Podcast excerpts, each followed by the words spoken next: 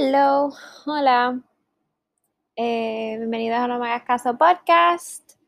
Um, continuamos con los episodios eh, establecidos ¿no? en Estados Unidos, Los Ángeles, California y en este específicamente en la década del 50 y 60. Y es que voy a hablar sobre el caso de Raymond Finch y Carol Tregoff.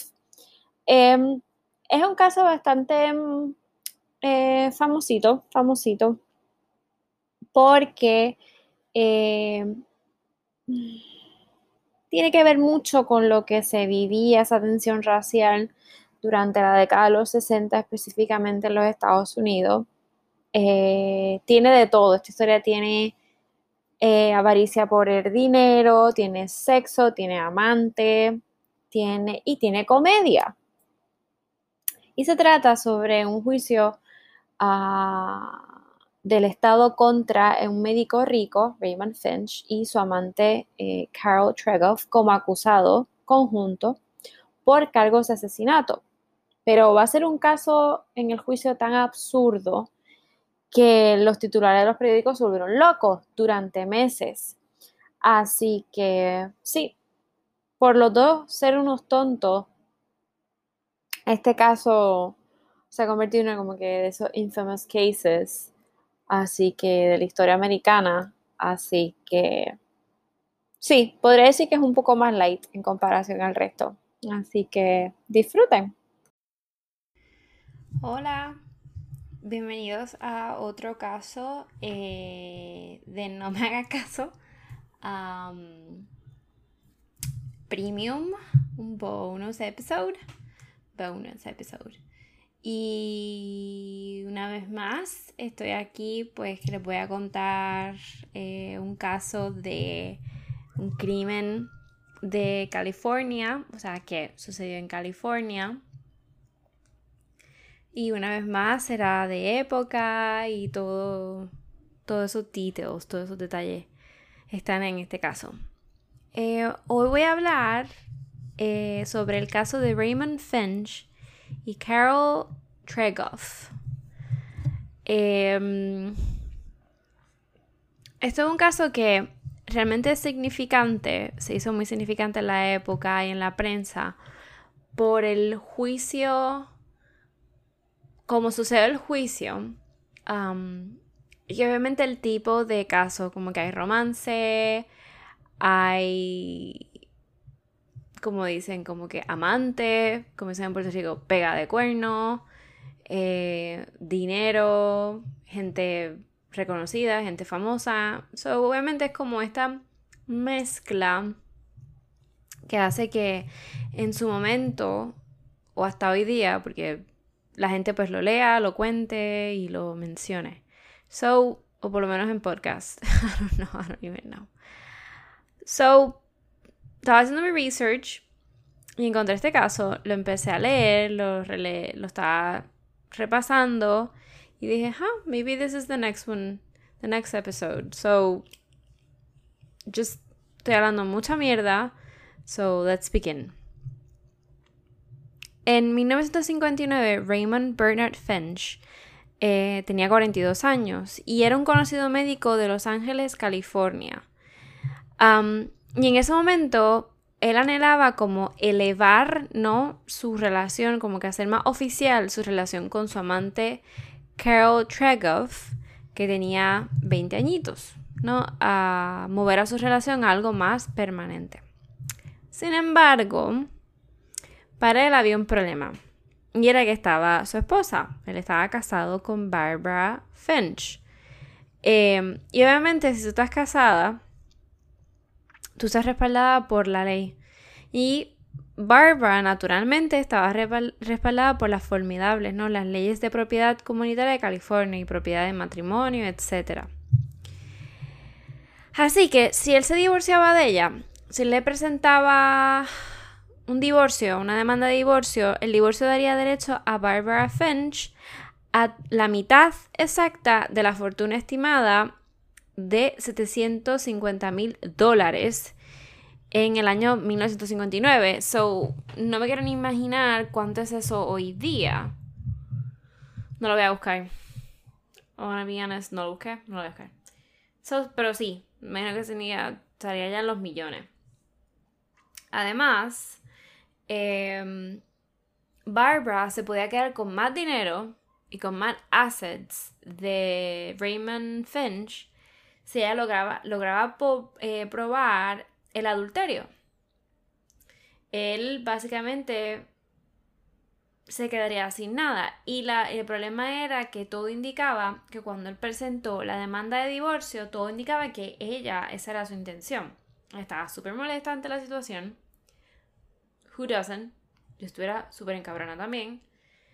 Y ella estaba, se sentía, no, tenía esta, esta actitud vengativa.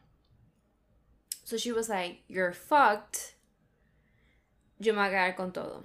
So, si ella lograba no eh, probar, ¿no? Su intención de probar de que él era un adúltero, pues Finch se enfrentaba, perdonen, son las 6.34, ya se me está yendo el café de por la tarde, se enfrentaba a la ruina financiera, ya que el tribunal podía repartir cualquier porcentaje, mucho más de la mitad, de la propiedad comunitaria que considerara adecuado ¿no? para la parte agraviada que sería Barbara.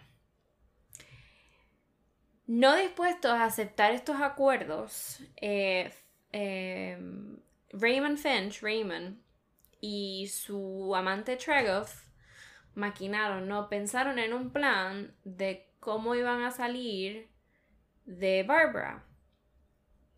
So, en Las Vegas, Nevada, otra vez, uh, donde Tregoff había ido a trabajar, intentaron contratar a alguien, cualquier persona, cualquier hombre guapo, un gigolo, para seducir a Barbara Finch y así proporcionarle a, a Raymond pruebas para una contrademanda por adulterio. Em, este plan, esta idea, los pone en contacto con el gigolo que confesó más adelante, John Patrick Cody.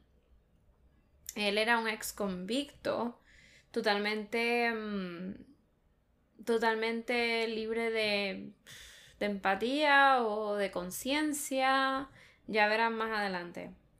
So, las conversaciones empezaron entre esta pareja y, y John Patrick sobre cómo iban a seducir a, a Barbara. Sin embargo, estos planes de simple seducción, una noche, ¿verdad? De como que, no sé, hasta si se acostaba con Barbara y conseguía prueba de eso, se convirtieron en planes de asesinato.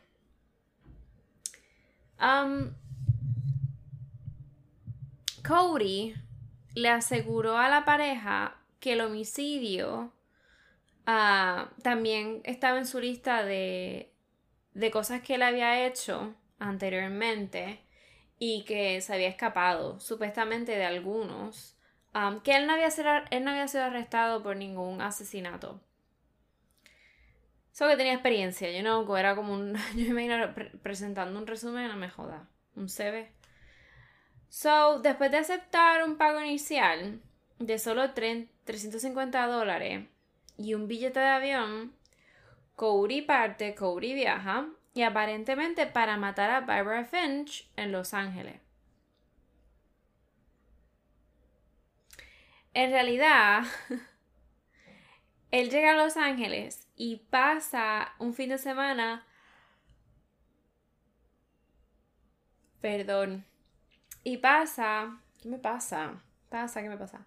Eh, el fin de semana con una de sus varias novias en Los Ángeles. So, unos días eh, pasan y él reaparece y le dice a Tregoff, mira, el asunto lo resolví, todo está resuelto, she's, eh, she's, she's dead. La maté. So, ella le paga el saldo acordado, que era el resto, 850 dólares, solo para saber más tarde que Barbara Finch seguía viva y que la habían cogido de pendeja. A ellos. La habían cogido de pendejo y lo que hicieron fue que le robaron dinero y él lo que hizo fue se robó el dinero y se cogió unas vacaciones de un fin de semana. Cody se hace el imbécil y claro, le pide una explicación y él explica que debía entonces haber matado a la mujer equivocada. Dice que por otros 200 dólares eh, prometió rectificar el error y dijo, I'm so sorry, si me pagan esto, entonces yo vuelvo para allá y mato a Bárbara de verdad. Ellos vienen, vuelven y le pagan los 200 dólares. Cody desaparece con este dinero en mano, eh, dejando a Finch y Chergov, pues, molesto, decepcionado e infinitivamente más desesperado y con menos dinero.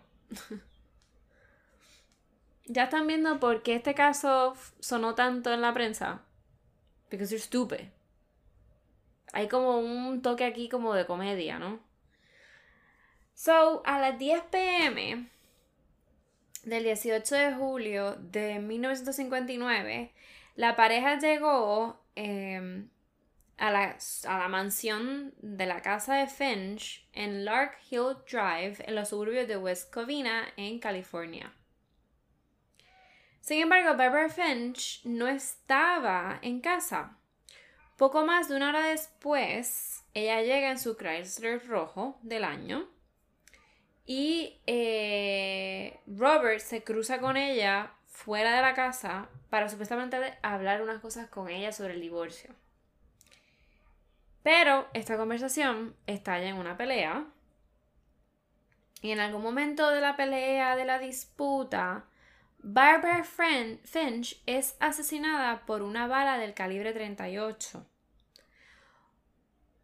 Lamentablemente hasta hoy día no se puede explicar del todo cómo fue realmente, cómo sucedió, porque no han habido confesiones eh, completas como la que cualquier policía desearía escuchar, cualquier juicio. pero sí, cuando esto sucede, Finch y Trigger se separan. Y eh, luego pero volviendo a la noche del asesinato o de la muerte de Barbara, Finch, luego de esta disputa, luego de este disparo, eh, Finch roba dos carros, o sea, dos coches, y regresa a Las Vegas, donde se une con Tregov a la mañana siguiente, o sea, 12 horas después. Ese mismo día, en Las Vegas, Finch fue arrestado y acusado de asesinato. 11 días después, Tregov fue acusada de forma similar. Ahora, vamos a entrar a los detalles. Su juicio comenzó, pasa la investigación, pasa un año, ¿no? Su, básicamente un año, dice, su juicio comenzó en la Corte del Condado de Los Ángeles el 4 de enero de 1960. Ya pasaron unos meses, perdona. El fiscal Fred Wicklow llamó a su primer testigo, Marianne Lindholm, que era la sirvienta de los Finch. Ella contó que ella corrió a la marquesina, al garaje, después de oír a Barbara Finch gritar y ella vio al doctor Finch con pistola en mano parado sobre su esposa semiconsciente. Finch, Robert Finch, golpeó la cabeza de Lindholm contra la pared de la marquesina. Aparentemente no para matarla, sino para ponerla tonta, ¿no? Para ponerla inconsciente, marearla, aturdir, o sea, aturdirla, que se quedara, ¿no? Como tonta. Em, ordenó a ambas mujeres que entraran al auto, pero Barbara Finch se liberó y huyó. El doctor la persiguió y momentos después Lenham escuchó un disparo, por lo que corrió a la casa y llamó a la policía. Por eso es que a él lo cogen, no lo arrestan al día siguiente. Esto parece de película. Igualmente, perjudiciales fueron las, las alegaciones de Lindholm de que Finch eh, abusaba de su esposa regularmente, que la amenazaba regularmente de que la iba a matar.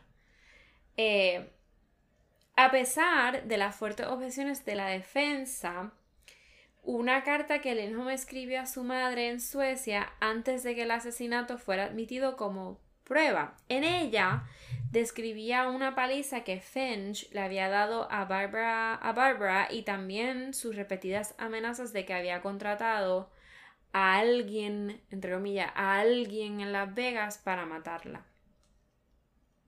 Ahora llega el, el, el, um, el subject, el, um, el testigo estrella que es Cody. um, I mean, Cody is really, es bien inteligente. I mean, I'm impressed. I mean, wow. Depende de esta gente. So, cuando él sube al estrado, los abogados de la defensa debieron sentirse confiados de demoler, ¿no? Como que decir, su testimonio no es confiable. Si fuese así, si es así, pues la cagaron. Esta confianza, ellos pensaban que no, pero no fue así.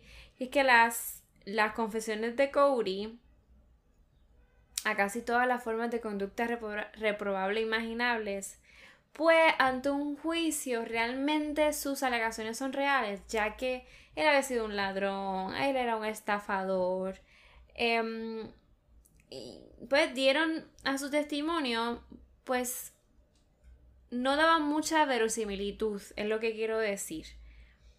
Quizás no era una persona honesta, entonces al final, ¿cómo tú tratas esa, esa, esa, esa prueba, básicamente, ¿no?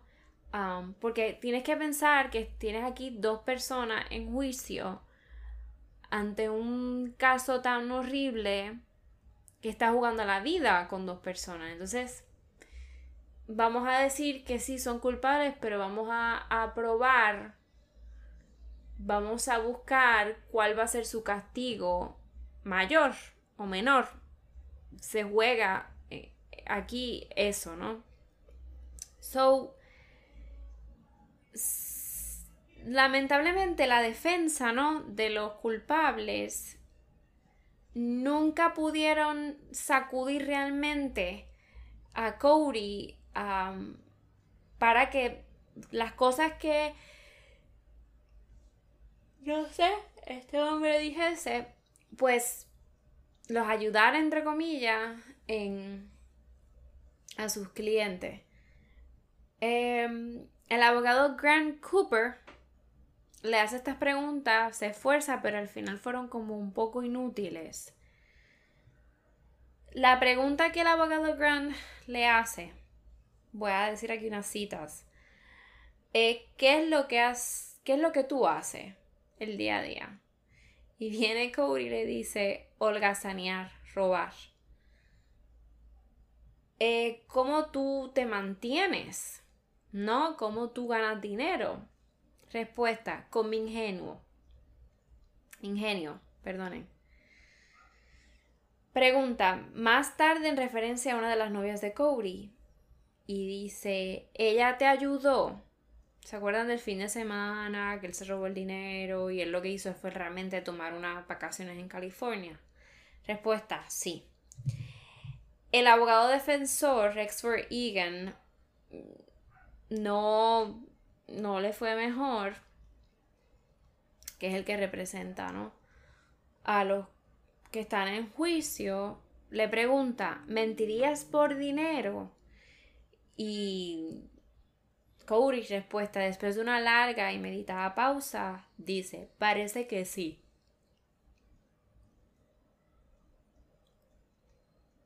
Luego de estas preguntas, Cody también le expresa en el tribunal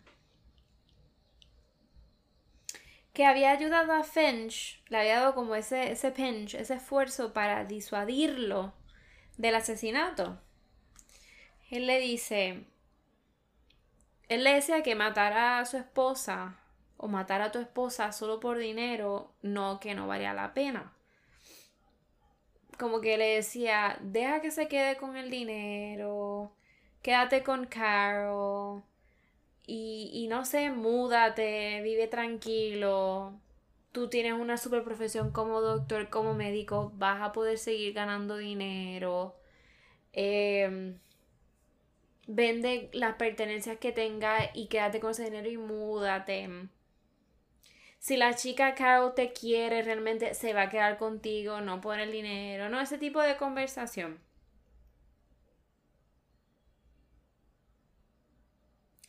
Pero lo más que Cody, de las cosas más fuertes que él dijo en el juicio fue una conversación que tuvo con Carol Tragroff, con la amante, en la que ella, llorando, le dijo,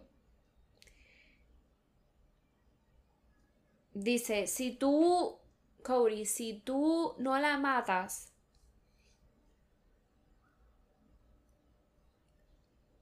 si tú no la matas, el doctor lo va a hacer.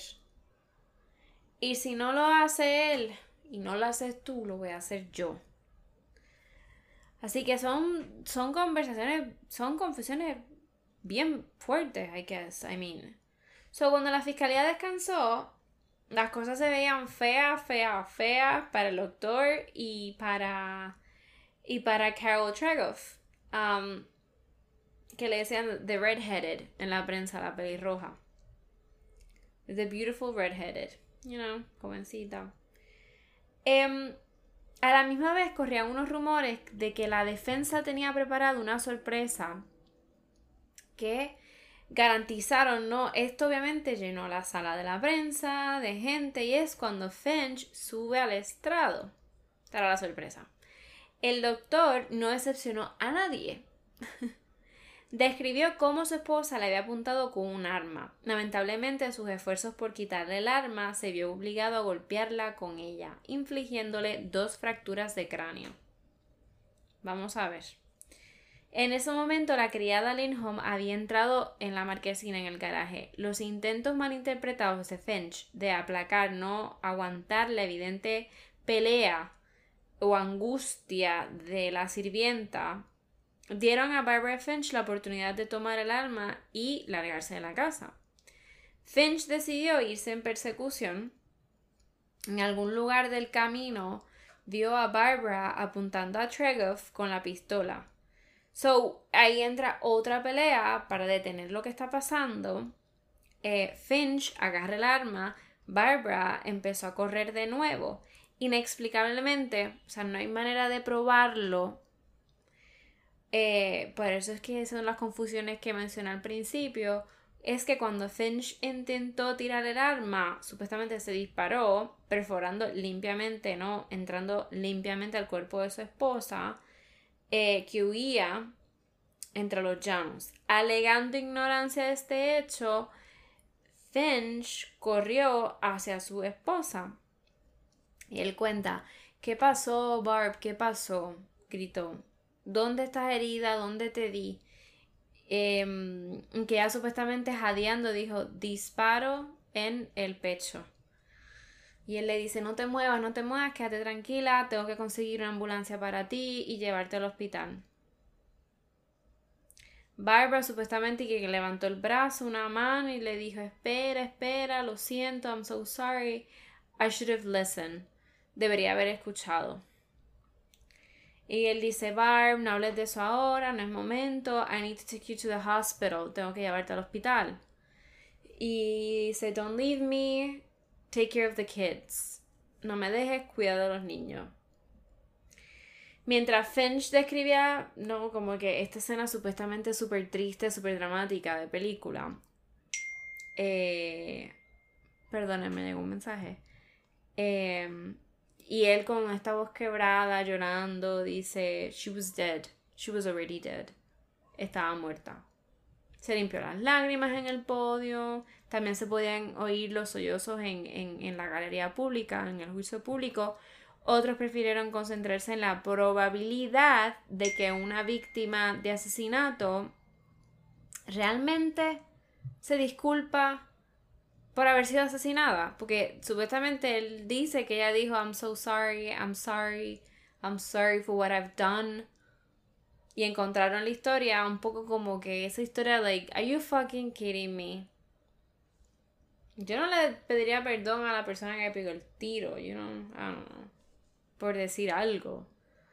Um, bajo el interrogatorio el doctor recuperó, no como que se puso, dejó de llorar rápidamente y eso es algo que los psiquiatras y psicólogos forense um, estudian mucho, ¿no? las facciones de la persona que está confesando, está contando supuestamente su historia. Um, you know, like, con la facilidad que ese tipo de personas, cuando están mintiendo realmente, pueden llorar por un momento y dejar llorar en el, en el otro. son ese tipo de cosas que llaman mucho la atención y que que se ve actuado. Madre mía, perdonen. Es que no lo puedo poner en silencio, de verdad, porque perdonen. Eh, oh. Oh. Quit. I guess. Bajo. Como dije que él regresaba cuando el fiscal. Oh.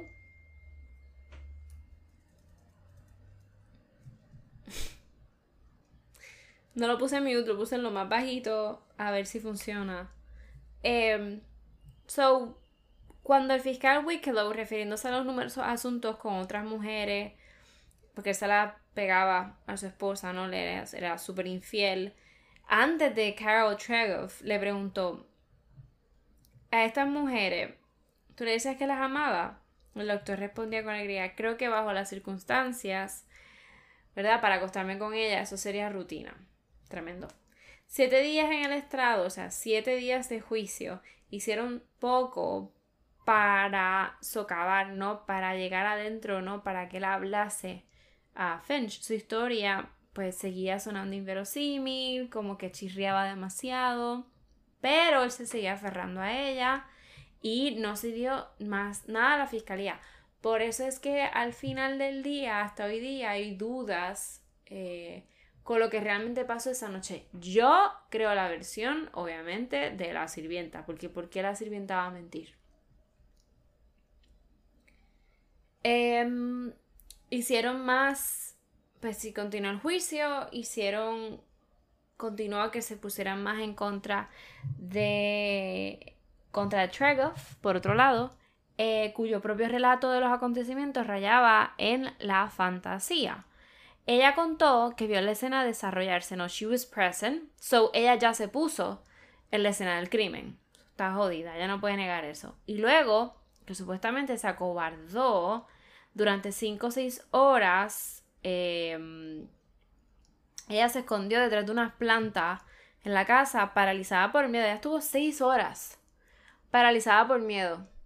Like, seis horas. Mientras la policía puso eh, la casa patas arriba cuando llegaron, ¿no?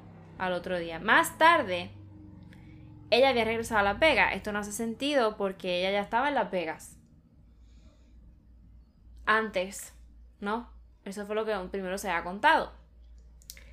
eso es lo que cuenta Finch, que él llegó después de Carol a Las Vegas, como había mencionado. Eh, supuestamente su primer, ¿verdad? Cuando ella se enteró de la muerte de Barbara Finch, llegó a través de la radio cuando del carro que ella iba montada, del coche que ella estaba guiando. Información que pasó, eh, luego le pasó al propio Finch. Según se informa, él dice que ella dice que él se encogió de hombro y que ella salió, ya en Las Vegas salió a trabajar. El fiscal Clifford Krell logró hacer quedar muy mal a Tregoff con la intención de, eh, de salvarse, ¿no? Su intención era que ella no, no tenía nada que ver. Um, y toda la culpa se le echó a Finch. Eh, destacó su papel principal en la solicitud de Cody. Pues obviamente están las confesiones de Cody. También sus historias conflictivas de por qué la pareja había ido a Lark Hill Drive esa noche. Originalmente Tregoff le dijo a la policía que la intención era convencer a Barbara Finch de que no se divorciara. En el estrado que se convirtió en un intento de convencerla de obtener un divorcio rápido um, en Nevada. Los observadores del tribunal pensaron que, como mínimo, la actuación de Tregoff había garantizado un lugar para Finch en la cámara de gas. Pero después de ocho días de discusión, los miembros del jurado anunciaron que no podían llegar a un acuerdo sobre el veredicto y se declaró la nulidad del juicio. Aquí voy a entrar otro detalle porque este caso es bastante no famoso. el primer juicio se va a la mierda. Más tarde se puso que la tensión racial, un miembro del jurado era negro y otro hispano, había provocado escenas desagradables en la sala del jurado because people were like a black man and a Hispanic man están decidiendo la vida de estas dos personas blancas, right? Cuando ninguno de los dos jurados minoritarios cedía la presión ejercida por los jurados blancos. Tampoco.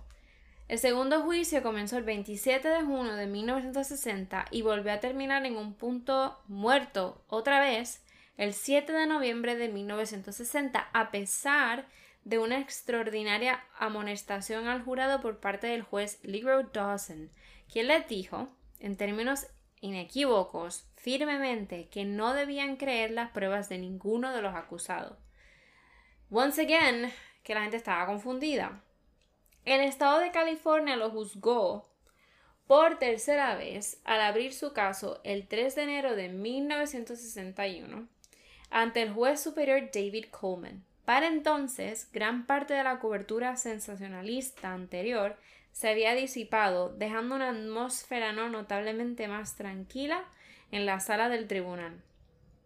Se notaban las deliberaciones del jurado.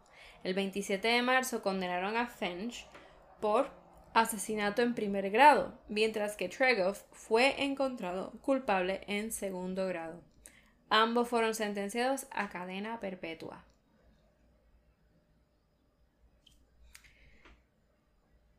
Sin embargo, en 1969 Tregoff fue eh, puesta en libertad condicional por buena conducta.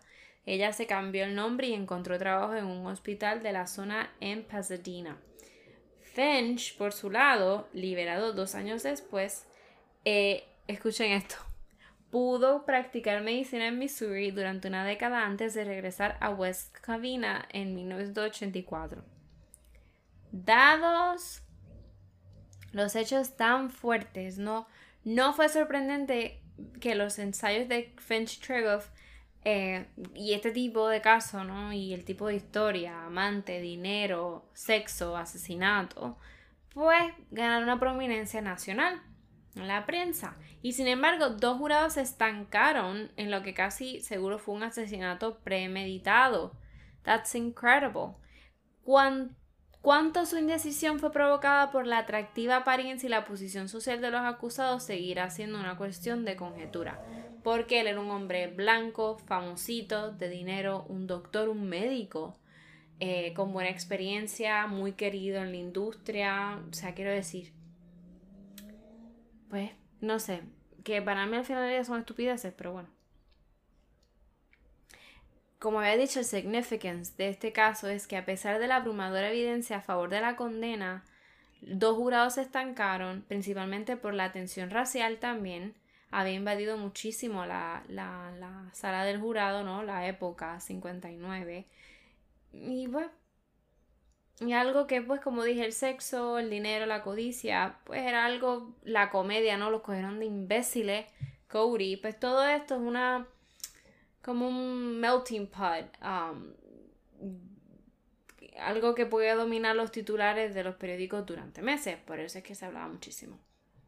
Así que, al final, hemos terminado. hemos terminado este caso, así que no sé. Eh, gracias por si me escuchaste, quiere decir que apoyas nuestro Patreon. So, gracias, gracias, gracias, muchas gracias, como siempre. Y hasta la próxima semana. Chao.